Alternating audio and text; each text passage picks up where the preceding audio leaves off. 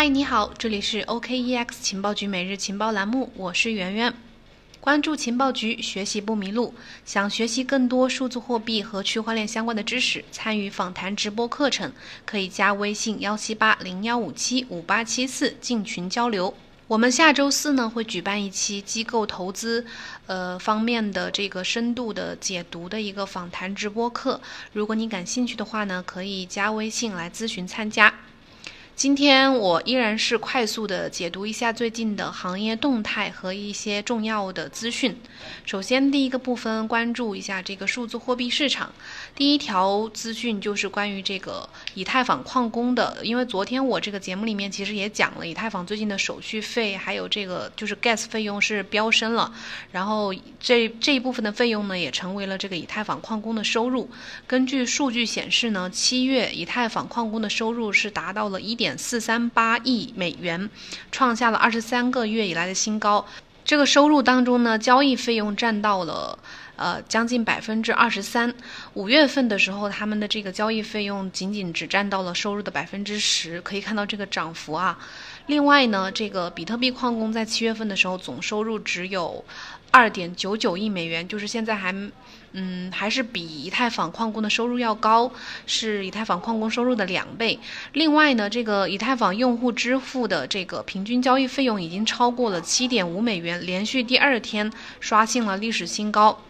存在即合理，DeFi 的热度不减，以太坊交易费用呃交易手续费暴涨，交易数量不断提升。一方面说明以太坊网络性能不足，另一方面也说明，显然大家都很乐意去为这个服务，就是为这个交易费用去付费去买单。这恰恰也说明了以太坊价值的所在。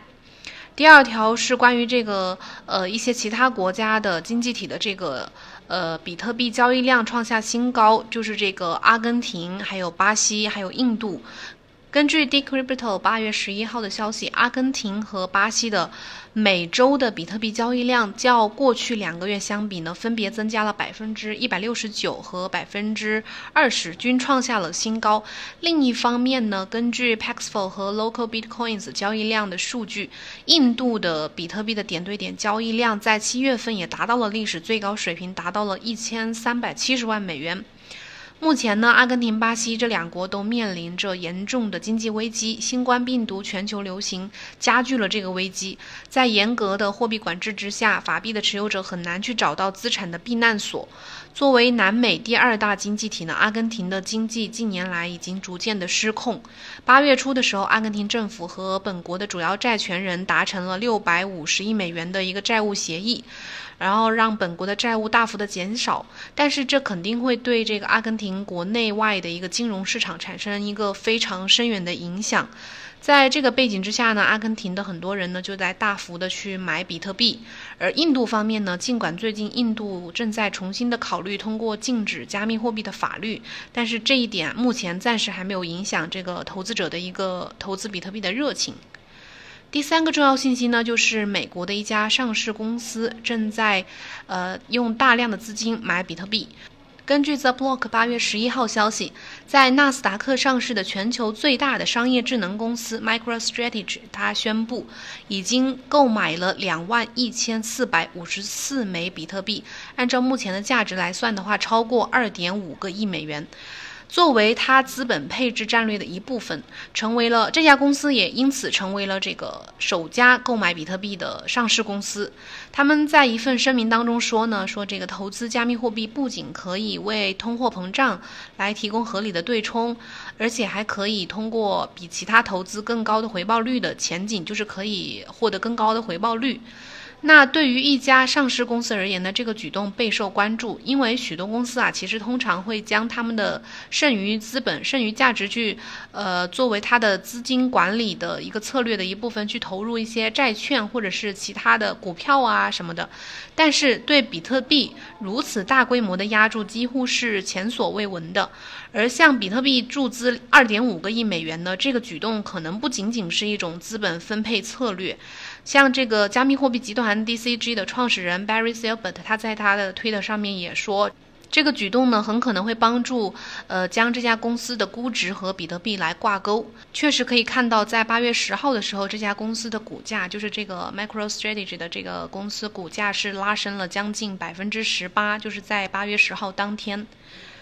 第二个部分，我们来关注一下，就是 DeFi 方面的，呃，DeFi 生态方面的一些重要信息。第一条呢，跟你们讲讲这个 MakerDAO 的这个项目，它的这个稳定币贷总量已经突破了四点一亿枚，截至到今天，它的这个，呃。其中这四点一亿枚当中的这个，其中有百分之八十七点八六的这个贷是通过抵押 ETH 生成的，然后有百分之十三点五五是通过抵押 USDC 生成的，然后另外百分之十点八五呢是通过抵押 WBTC 生成的。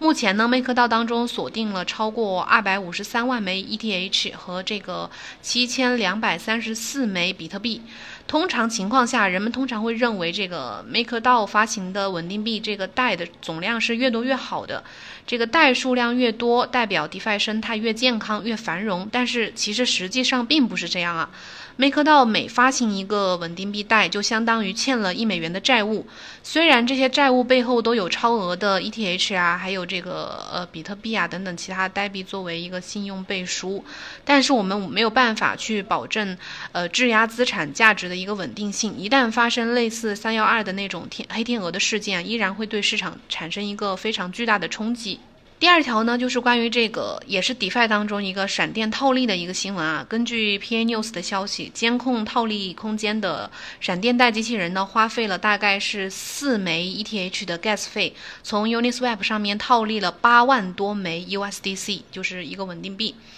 由于有巨鲸在 Uniswap 上面用大概一千八百万美元的 USDT 一次性的购买了大概四万枚以太坊，造成了 Uniswap 上面的以太坊呃达到了百分之十左右的这个溢价。然后这个闪电贷机器人呢监控到了这个溢价，监控到了这个套利空间，然后就花费了大概呃四枚 ETH 的 Gas 费，从中套利了八万多枚的 USDC。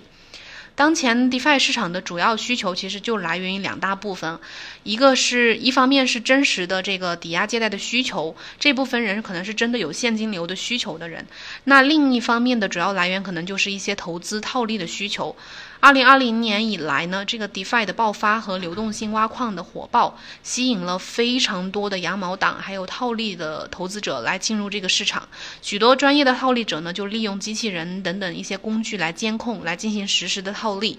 呃，Uniswap 作为最大的去中心化的交易平台，承载了绝大部分的呃 DeFi 代币啊，包括一些主流代币的这个兑换和交易需求。当大幅的溢价出现的时候，就有巨大的套利机会出现。而这个闪电贷呢，其实是 DeFi 的一个新的名词，DeFi 领域的一个新的名词，然后也是 DeFi 业务的一种。它指的是在同一笔链上交易当中去完成借款和还款，嗯，不需要进行抵押，而且可以极大的提高资金利用率。但是与此同时啊，这个闪电贷也对 DeFi 带来了一定的安全的威胁。目前，闪电贷经常是被用于套利交易当中的，呃，而且这个闪电攻击啊，就是之前经常发生的这个 DeFi 的项目被盗的这些事件，这个闪电攻击也是通过利用闪电贷进行的一些这个一种高额的资金攻击。第三点呢，就是谈一下这个 YAM 这个项目啊，这个项目最近特别火，就是大家称为红薯的这个项目。呃，昨天在我在那个节目当中也提到了。这个项目呢，呃，虽然刚开启这个流动性挖矿特别火，但是随后不久就出现了一些 bug，出现了一些漏洞。八月十三号，这个呃 YYM 这个官方通过他的 Twitter 发文声明说，他们发现合约当中存在漏洞，二十四小时之内呢，价格就暴跌了百分之九十九。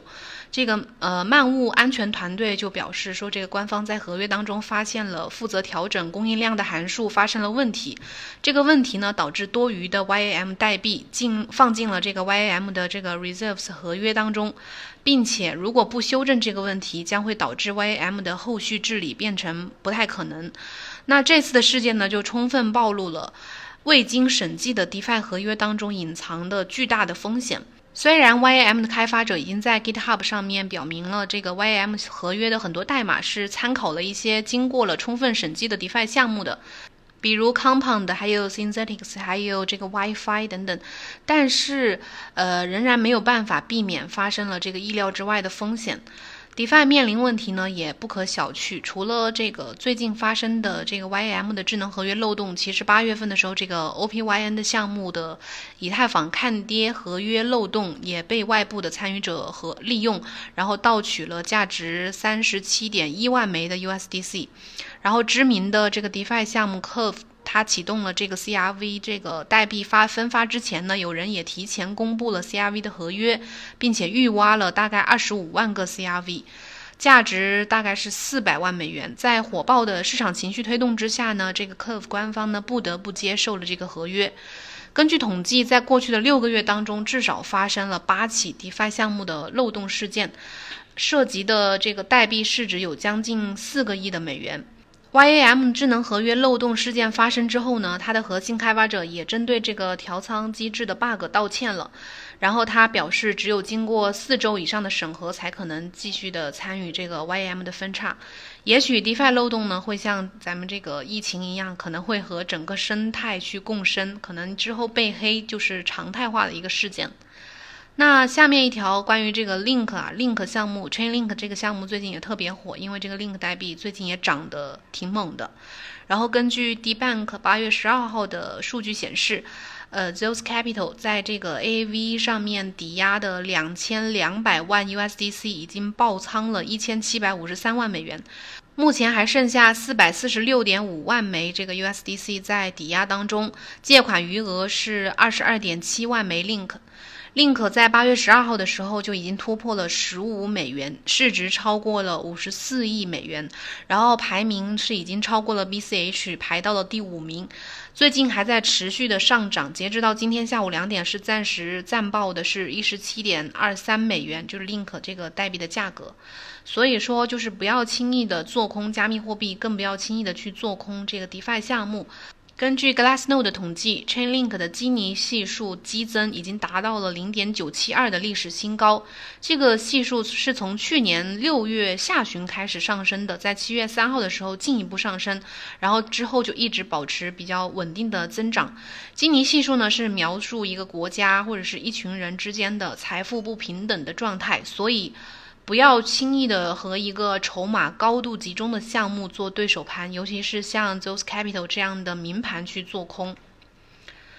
然后我们第三个部分呢，讲讲这个行业声音这一块吧。行业声音这块呢，我们重点就讲两条重要的资讯。第一条呢，是来自这个《富爸爸穷爸爸》的这本书的作者叫罗伯特清崎，他在八月十号的时候发推特说，比特币会不会是最快的马呢？当这个美联储实行负利率的时候，储户就是最大的输家。中产阶级囤积黄金和白银，推动价格上涨。只有有钱的人才买得起比特币，有钱的人才会意识到，随着美联储印钞数万亿美元，比特币会变得越来越有价值。目前，美联储资产负债表已经超过了七万亿美元啊，这个数字是非常惊人的。美元指数呢也大幅度下跌，黄金大涨，然后总市值已经接近了十万亿美元。最近的一项调查也显示，黄金和比特币的关联性已经达到了历史新高，这也为比特币价值存储的理论提供了一个有力的支撑。第二点依然是关于 DeFi 的。八月九号，威比特矿池 CEO 杨海波发布微博说，DeFi 并不是一时的热潮，而是一个贯穿整个本轮牛市周期的一个概念。DeFi 呢不是一个单一的币种，而是此番唱罢我登场的进化过程。稳定币将革掉传统支付的命。USDT 呢才百亿美金市值，有什么值得惊讶的呢？稳定币万亿市值也只是开始，未来整个银行系统呢都将建构在区块链之上。最近呢，大家确实可以关注一下 DeFi 领域，感兴趣的话呢，也可以去参与。但是如果如果你不只是想买、想投资代币的话，而是想深度参与项目的话，那可能得先学习了解一下，因为 DeFi 其实还是有一定的门槛的。然后最后一点就是跟大家分享一个比较有意思的事，就是灰度啊，八月十一号的时候，灰度投资公司在 Twitter 分享了一段他们在美国知名的有线频道上面投放的长达三十秒的广告视频。广告主要展示了货币发展的一个过程，然后主要是在贬低法币。这个视频最后的广告语呢是 “Go Digital, Go Grayscale”。并且他对旗下的这个信托基金做了几秒钟的展示。随后呢，这个数字货币集团，也就是灰度的创始人 Barry Silbert 也转发了这段视频。然后他在八月七号的时候，就是之前在推特上面还表示，他们本周会在呃福布斯、还有 CNBC、还有一些呃商业的这个媒体会投放大量的宣传比特币、以太坊的广告，要将数字货币带向大众。从比特币投资到投放广告，这个灰度投资的步伐、投布局的步伐正在逐渐的加快。在知名主流媒体去投放广告呢，不仅能够极好的去宣传他们灰度的品牌，在灰度公司知名度和资金规模逐渐的不断的扩张之下呢，这对比特币等主流数字货币来说，其实也是一种非常有利的宣传。无独有偶，金融投资管理公司 Galaxy Digital 就是银河数字资本，他们和灰度公司好像是达成了一种无声的默契，也在最近的时候，在英国金融时报上面投放了比特币的一个巨幅的广告。广告标语是：“现在是投资比特币的时候了。”在不确定的时期，比特币是一种独立于对冲基金的对冲工具。在加密投资公司的宣传和号召之下呢，数字货币走向主流呢指日可待，大家可以一起期待。呃，我们今天节目今天的资讯解读就分享到这里，然后有问题的话呢，可以欢迎加微信私信交流。呃，祝你周末愉快，我们下周一再见，拜拜。